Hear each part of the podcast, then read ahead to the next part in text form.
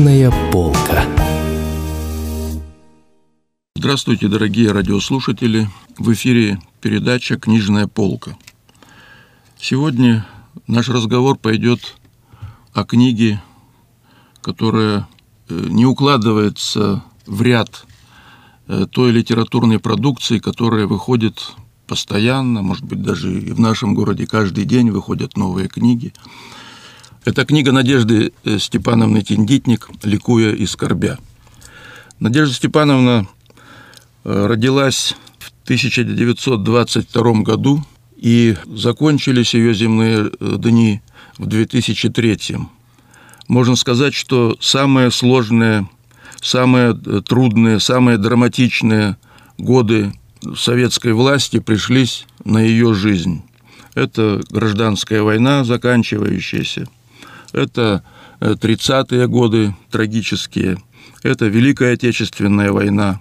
И уже, казалось бы, э, мы вступили в такую спокойную пору жизни, когда и литература в нашем обществе и имела широкое внимание, и наступили в то же самое время 90-е годы, лихие, как мы их сегодня называем.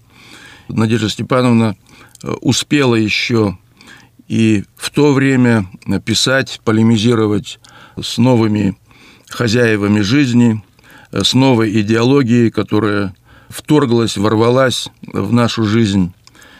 И вот этот период э, ее жизни, э, ее творчество, ее преподавательская деятельность в Иркутском госуниверситете, все это является таким фоном, что ли, этой книги. А главное в этой книге – это ее статьи. Литературная критика, литературоведческие статьи, театральная критика, публицистика. В книге Э, несколько разделов э, из русской классики и русского зарубежья.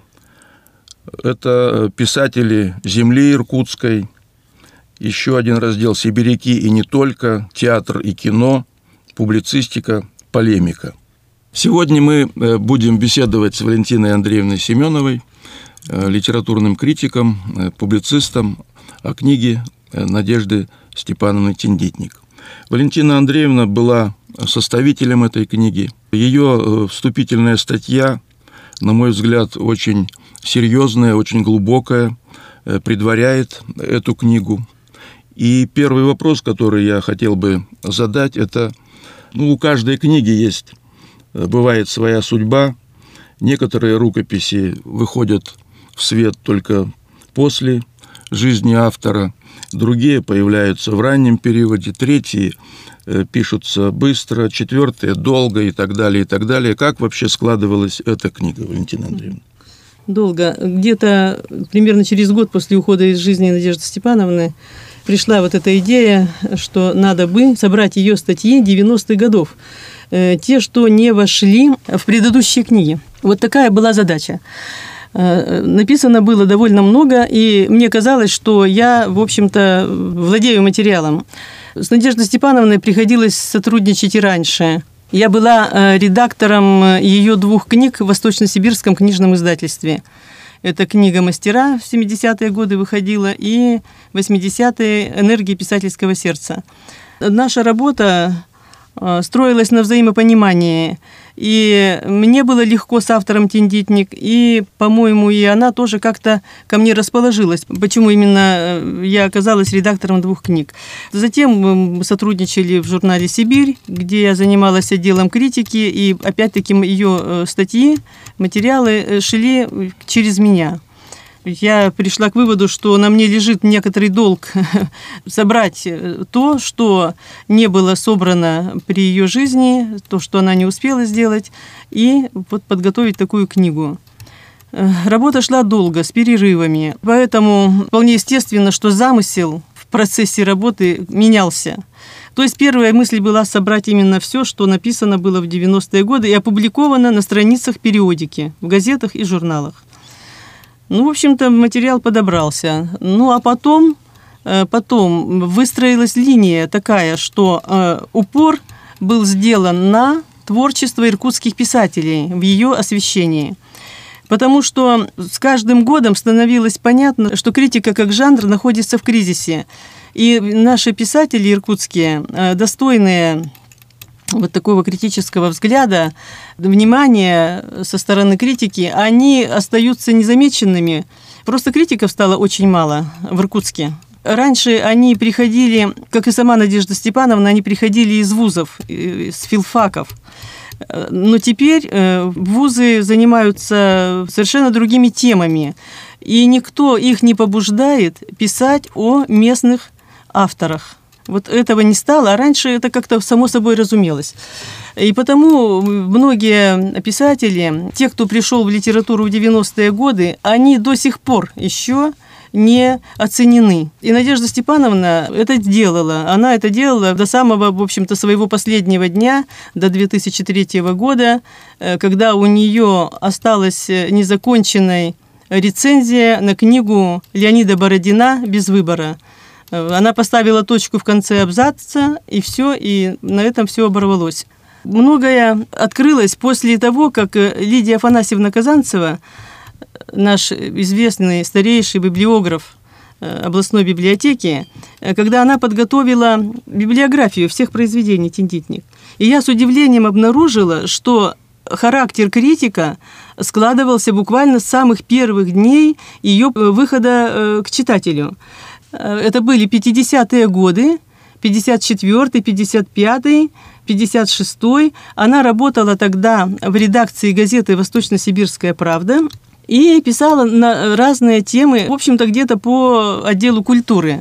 И э, писала об образовании, театре, о кино, уже начинала э, критиковать писателей иркутских. И вот уже тогда она выступала очень независимо, смело, имея убеждения, которые в дальнейшем только развивались. Эм, я почему-то думала, что у нее э, вообще вот ее приход в критику состоялся в 60-е годы. Оказывается, уже тогда, вот, допустим, появляется ее рецензия на одну из повестей Леонида Огневского, где она очень так это четко указывает на недостатки. А ведь в то время критика была нормативной. Э, тогда все протекало в жестких идеологических рамках. И самое главное для писателя, вот чего требовала советская критика, э, самое главное для писателя – это правильная идея. Это идея социализма. И вокруг этого должно было все строиться, и это как-то и приветствовалось. А что казалось художественных недостатков, они как бы уходили на второй план.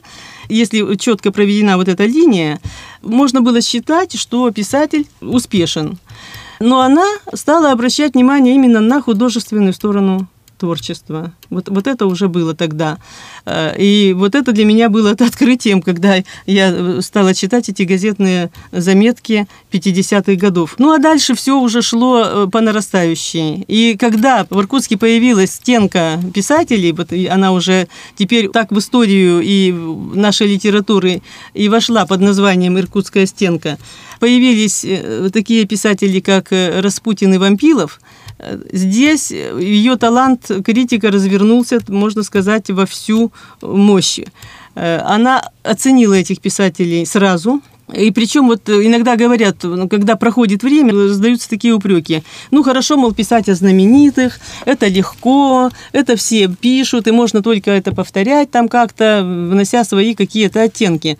Нет, это было не так она рассматривала их творчество с первых шагов, буквально с первых шагов. И вот у нее есть статья где-то, по-моему, 68 года, где она пишет о Шугаеве, Скопе, Гусенкове, Вампилове и Распутине. Вот на фоне, так, она берет сразу несколько, так и было обозначено, что, о молодой прозе. Она берет молодую прозу, и она выделяет, она расставляет имена. Первые два имени – это Распутин и Вампилов к ним у нее нет претензий.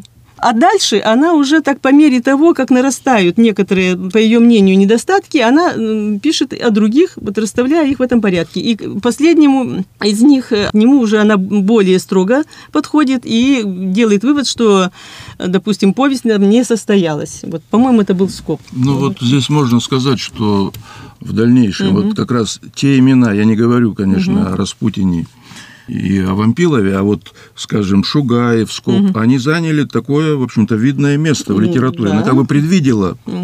Э, она, она их, во всяком случае, взяла тогда, да. она, она обратила на них внимание, но при этом уже вот этих э, первых э, двух она выделила однозначно, когда еще никто не знал, что из них получится. Какие у нее еще черты вот такие, если говорить о ее подходе к литературе? Когда она имела дело с писателями, которых могла причислить ну, может быть, не к нынешним классикам, но к будущим классикам, когда она видела, что они следуют лучшим традициям русской литературы, она не поднималась над ними. Она как бы становилась рядом, и она просто комментировала их произведения. Она их, можно сказать, продвигала к читателю. Она не была судьей. Хотя считается, что критик – это судья. Если же она писала о тех, кто допустим, у кого были погрешности в языке, недостатки в композиции и так далее, там она уже судила, там она уже считала себя вправе делать оценки и даже какие-то прогнозы на будущее строить. Ее подход, это важно понять, потому что э, она как-то соизмеряла вообще свой литературный талант э, с талантом тех, о ком она пишет. И если она э, чувствовала, что вот пришли молодые писатели, которые видят э, и литературу в том числе глубже, чем она, вот, она становилась просто рядом. Она не старалась э, как-то себя поставить над писателем. Вот этого не было. И даже была однажды у нее такая фраза, мы готовили с ней передачу на телевидении, был юбилей писательской организации, это где-то в начале 90-х годов. И она сказала вот такую фразу.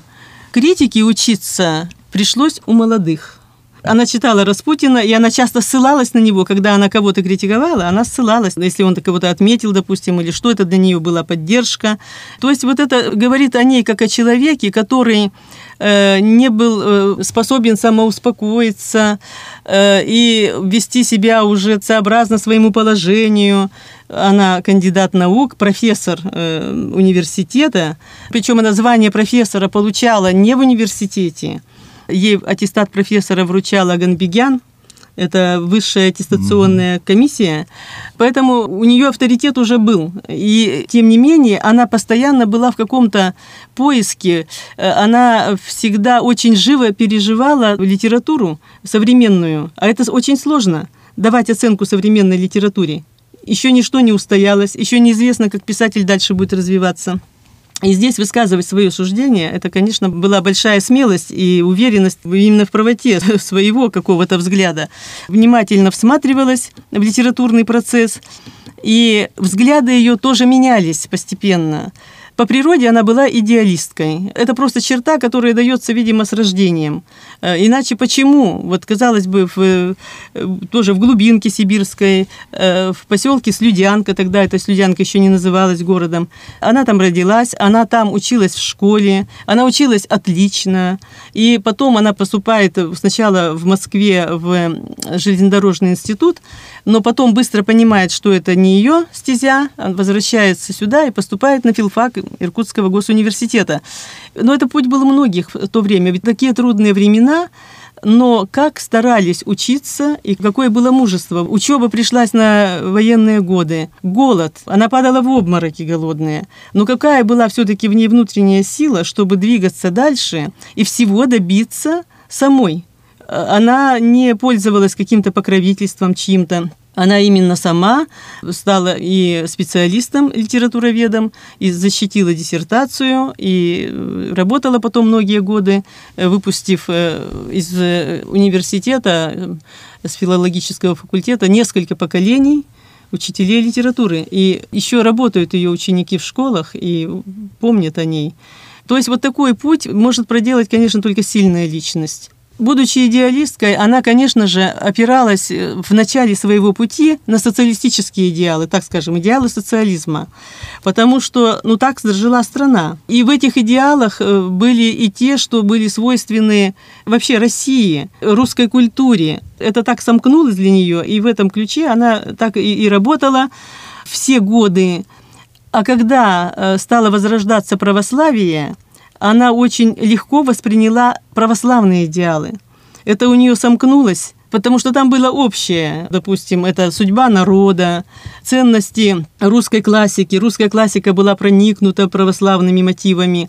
Все это у нее сомкнулось естественно и органично она писала как раз, у нее есть одна тоже очень хорошая фраза, что э, вот когда открылась литература русского зарубежья, Шмелев, Зайцев, это писатели как раз православного направления, она говорила, что э, нужно стремиться к тому, чтобы вот у нас воссоединилась разорванная революция, литература русская, та, что писалась здесь, и литература русского зарубежья.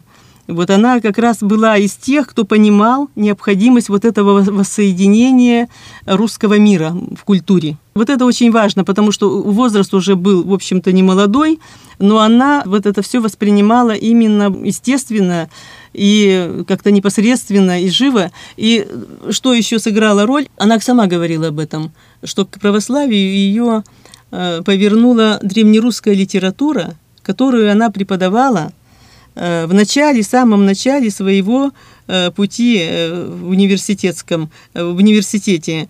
Ее попросили разработать курс древнерусской литературы, потому что некому было это делать. И она это сделала. Молодая преподавательница, еще только-только начинала.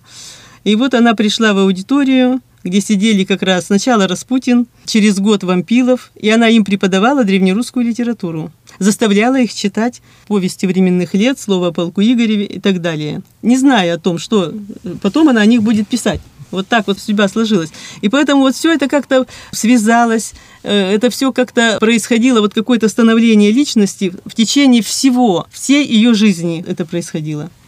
Валентина Андреевна, ну, я думаю, что мы должны упомянуть сегодня и Василия Прокопьевича Трушкина, которого она э, как бы явилась продолжательницей именно во временном таком литературном обозрении, потому что э, и то, что статья о Трушкине открывает раздел писателей с земли сибирской, угу. я думаю, это вас не случайно вы его поставили, так сказать. Ой, в чем я с вами не соглашусь. Она не продолжает э, Трушкина. Почему? Они шли параллельными путями.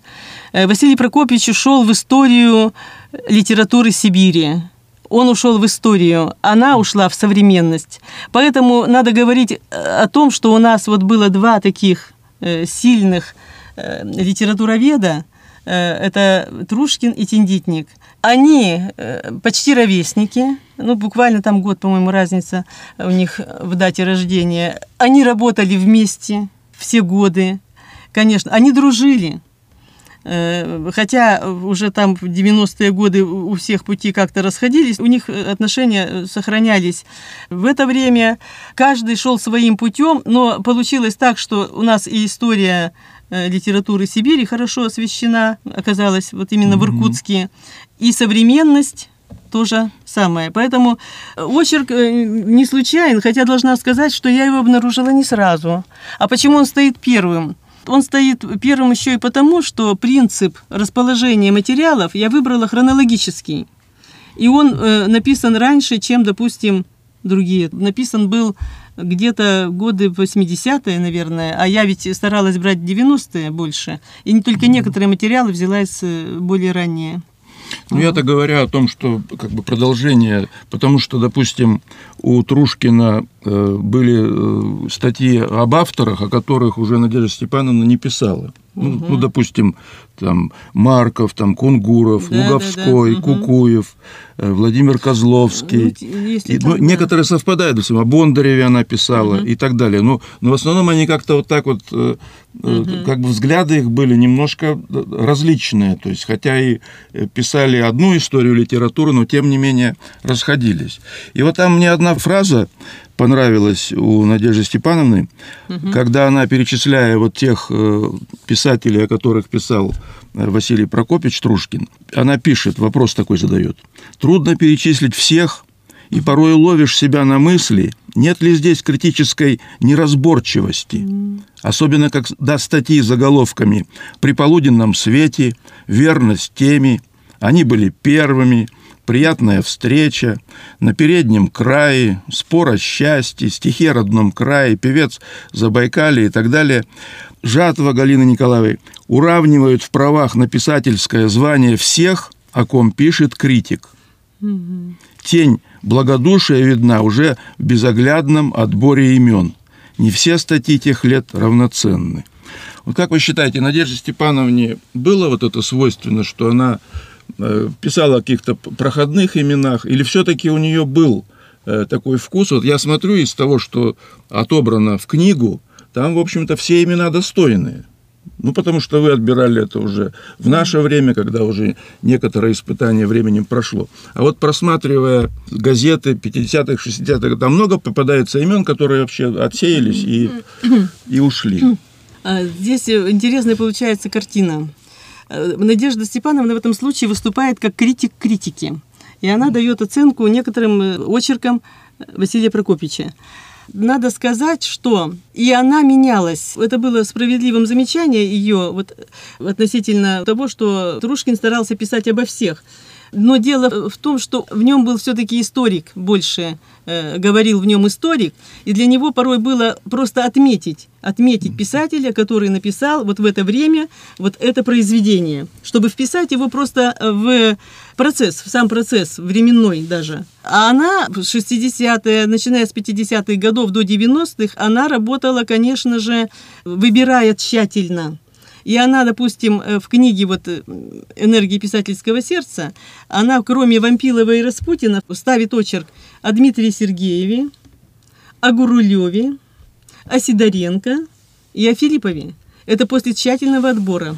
Одна из ее заслуг, что она э, нашу местную литературу рассматривала избирательно, но старалась запечатлеть ее лучшее в своих книгах. Что получилось в 90-е годы? Это вот тот вопрос, на который я жду ответа последний раздел «Публицистика и полемика», вот я тоже обратил внимание, что там э, таких статей, э, именно э, полемических статей, э, публицистических, то есть отражающих время, отражающих споры, э, какие-то болезненные процессы, которые шли, там их, они как-то, ну, может быть, одна статья, которая затрагивает вот раскол писательской организации, это отзыв на статью Анатолия Кабенкова, а больше там все-таки вот нет таких статей. Вот чем да. это связано, что вы не поставили актуальные, скажем э, так, статьи? Связанных с конкретными людьми. Да. Ну, во-первых, я хочу сказать э, о разделе э, писателей земли Иркутской. Вот там, уже там наметился немножко другой подход – Почему? Потому что в 90-е годы литература, у нас изменились критерии, то есть они даже ушли, можно сказать, именно относительно художественного качества. Они ушли, Э, потому что появились э, разные направления, и очень много литературы, другая литература, которая пыталась опрокинуть э, то, что существовало, и отменить даже вот эти критерии качества. И это удалось в какой-то степени.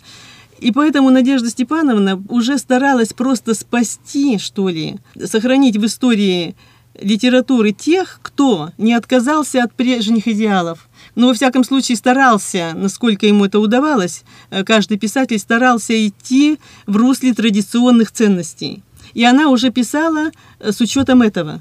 И, может быть, среди тех, кто стал и героями ее очерка в 90-х годов, может быть, не все э, полностью себя реализовали. И она выбирала лучшее у этих авторов, она выбирала их отдельные книги или сборники стихов, и говорила о них, стараясь э, ввести их в литературный оборот именно вот с этой позиции уже. Уже была важна эта позиция сохранения классического э, опыта, классической традиции.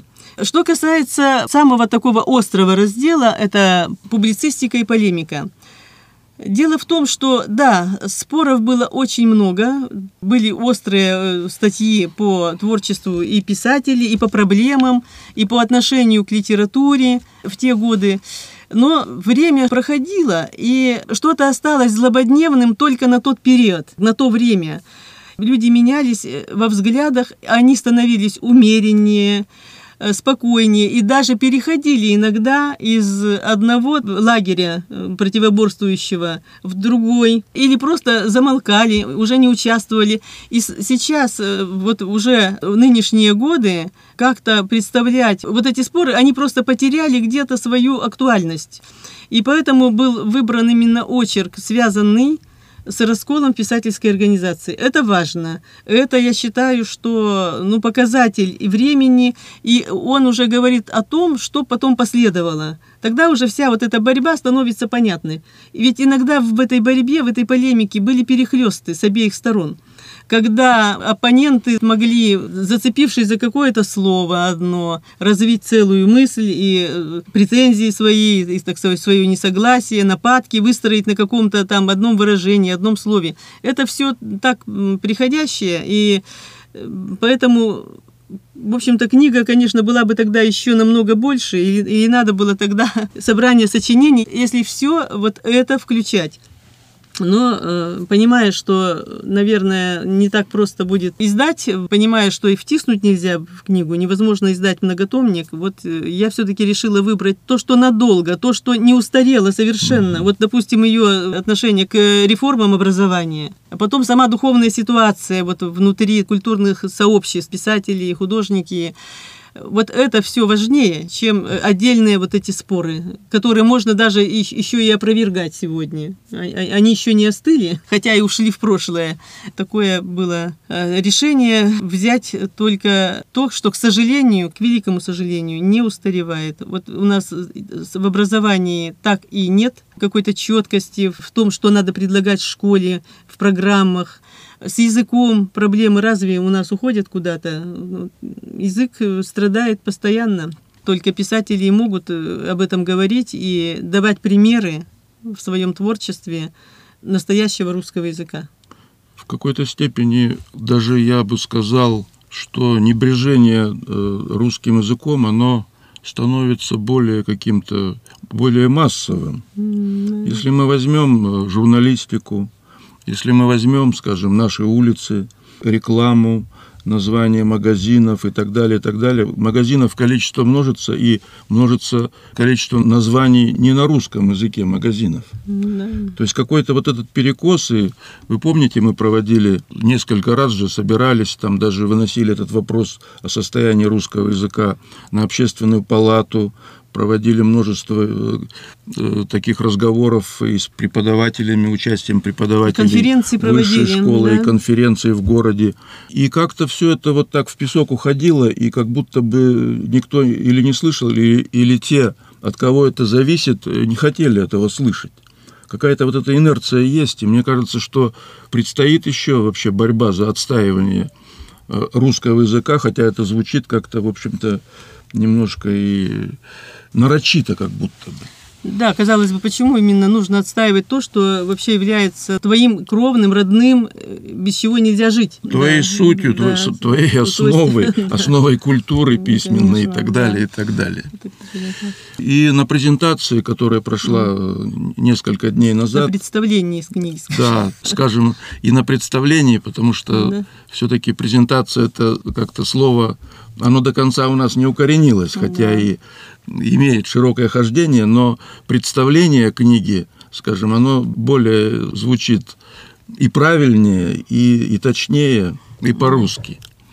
На представлении книги в Иркутском доме литераторов э, собрались и ученики, и студенты, бывшие Надежды Степановны Тендетник, и писатели, и библиотекари, и просто читатели – и был такой довольно серьезный разговор и э, внимательный разговор э, о книге, вспоминали и Надежду Степановну, да, ее судьбе, ее судьбу и да, так далее. Конечно.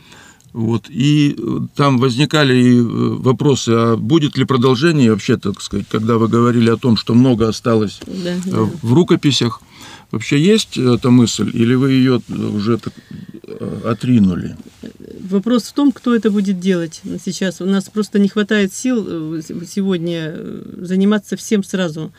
Есть э, вещи, которые надо переиздавать просто переиздавать. Вот, скажем, те книги, которые выходили в 70-е, 80-е годы. Это и книга о Распутине. Она ничуть не устарела. Ее можно и переиздавать периодически. Она так и называется «Валентин Распутин». Вот. Книги о Вампилове, они тоже могут периодически повторяться, потому что для как раз молодых поколений. Но особенно меня вот тут вот как-то волнует глава. Это была глава в книге энергии писательского сердца под названием «Школа истории». Речь идет о литературе за большой довольно-таки промежуток времени. Это э, лучшая литература советского периода, начиная с конца 50-х и заканчивая э, началом 90-х, можно сказать, концом 80-х. Вот там сделан обзор э, буквально всех направлений советской литературы. И деревенская проза, и военная проза, и городской роман, и исповедальная проза, об этом тоже говорится. В общем, рассмотрено все лучшее, что было создано в этот период. Столько имен, там сотни имен упоминается. Вот какие писатели? Это и Бондарев, и Можаев, и в военной прозе, начиная от Симонова, Быков, и Семин – ну, в общем, э, перечислять можно долго. Это и Трифонов, если говорить о городском романе, Грекова, Залыгин. И все эти писатели достойны быть прочитанными и вот в нынешние времена. И включены в школьную да, программу. И, да, и включены. Ну, а, ну, а в, программы вузов, вот это для вузовских вообще-то вот программ, это такой обзор хороший, э, такой качественный обзор. Я убедилась еще почему в этом. Потому что когда готовила книгу, я наткнулась в редком фонде научной библиотеки на две методички по как раз вот этому периоду литературы. Потом я поняла, что именно они стали основой той главы школы истории, которая вышла в 1988 году в книге «Энергия писательского сердца». Вот поэтому книга как-то, возможно, ну, не попала или ограниченно пришла на факультет, это именно книга. И студенты пользовались вот этими методическими указаниями. Они были затрепаны, ну, буквально в лохмотье. Это говорило о том, насколько они востребованы. Да. Поэтому вот это можно переиздавать, и просто вот для вузов это очень хороший материал. Ну, я думаю, что э, на этом будем заканчивать нашу беседу. Я хочу поблагодарить э, Валентину э, Андреевну Семенову, во-первых, за то, что она проделала такую огромную работу, которую сегодня мало кто возьмется за которую, потому что у нас такое время, когда стремятся сделать что-то полегче, а получить... Главное, быстро. По, да, быстро, полегче и получить побольше. А это труд такой подвижнический, труд основательный, и он не на один день. И э, хочу сказать, что для э, современных и школьников, ну а студентов особенно, это просто незаменимый труд, незаменимая книга. Вот она есть в библиотеке имени Молчанова-Сибирского. В научной библиотеке. В научной библиотеке. И кто заинтересуется, может всегда э, познакомиться с трудами Надежды Степановны Тендитник. А мы прощаемся с вами. До новых встреч. Спасибо. До свидания. Вы слушали передачу «Книжная полка».